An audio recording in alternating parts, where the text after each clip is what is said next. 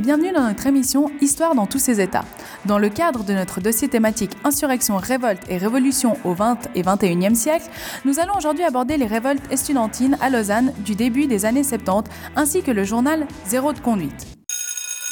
Ils sont trop nuls ces profs Ils nous comprennent trop pas Ils sont trop sévères et puis les tests ils sont trop durs On devrait trop se rebeller. Ça serait trop swag Eh, mais il n'y aurait pas eu déjà des révoltes d'élèves dans le coin ces dernières décennies? Mais en fait, si.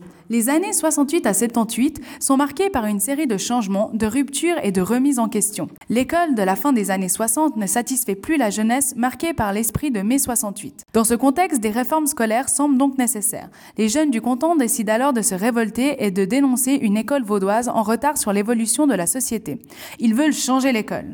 Nous avons donc le plaisir d'accueillir aujourd'hui Monsieur Zwalen qui, le 28 mars 1972, lors de la cérémonie des promotions du Collège de l'Élysée, a osé dire tout haut ce que d'autres étudiants pensaient tout bas. Son discours de révolte lui a valu une expulsion du collège. Monsieur Zwalen, bonjour. Bonjour.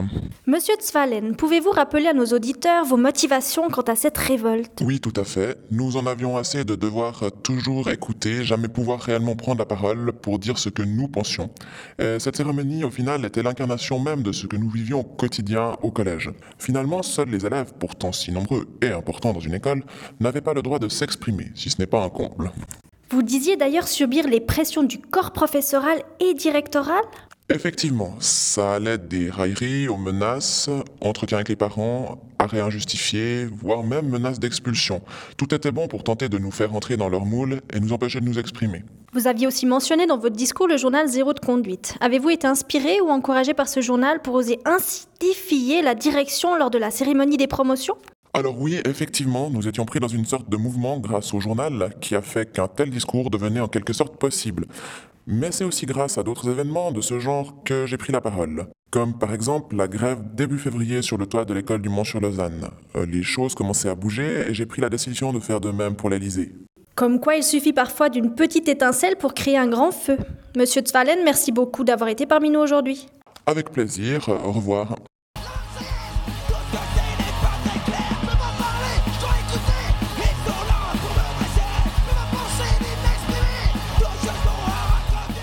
Comme expliqué dans l'interview de M. Zwalen, le groupe Zéro de conduite et son journal sont d'ailleurs nés autour de ces luttes dans les écoles. Entre autres, le journal souhaite la réintégration de Pierre Zwalen et critique le modèle élitaire et élitiste de l'école vaudoise. Nous avons retrouvé l'interview d'un des auteurs du journal Zéro de conduite réalisé en avril 1972. J'ai à côté de moi un des auteurs du journal Zéro de conduite dont je tairai le nom pour éviter toute répercussion à son encontre par les autorités scolaires. Bonjour. Bonjour.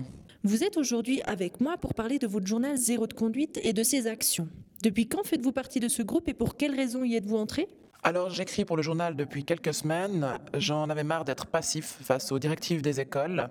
Je voulais agir sur les rapports de force entre les écoliers et les profs qui se soumettent toujours au TIP. J'avais besoin de changement. J'entends bien votre mécontentement de l'école telle qu'elle existe aujourd'hui, mais plus concrètement, quels sont les reproches que vous lui adressez? Alors, tout d'abord, l'école est beaucoup trop sélective. C'est-à-dire, qu'entendez-vous vraiment par là? Eh bien, elle divise les élèves dès le plus jeune âge avec des notes. Euh, on est classé dans des filières très hermétiques, euh, on est orienté selon des notes et selon les jugements subjectifs des profs. Et puis en fait, qu'est-ce qui vous dérange dans cette façon de procéder?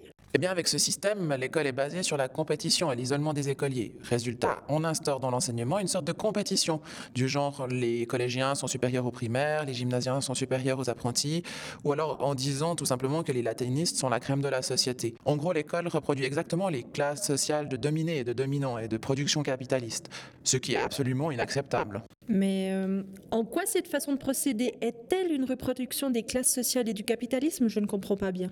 En gros, les intellectuels formés au gymnase deviendront les patrons des manuels formés en apprentissage. Très bien, je pense que les auditeurs ont compris le message que vous vouliez faire passer. Je vous remercie de votre participation et à bientôt. Merci à vous et au revoir. En conclusion, peut-on alors affirmer que l'école d'aujourd'hui n'est plus le reflet des inégalités sociales dénoncées à l'époque et qu'elle ne pratique plus la division?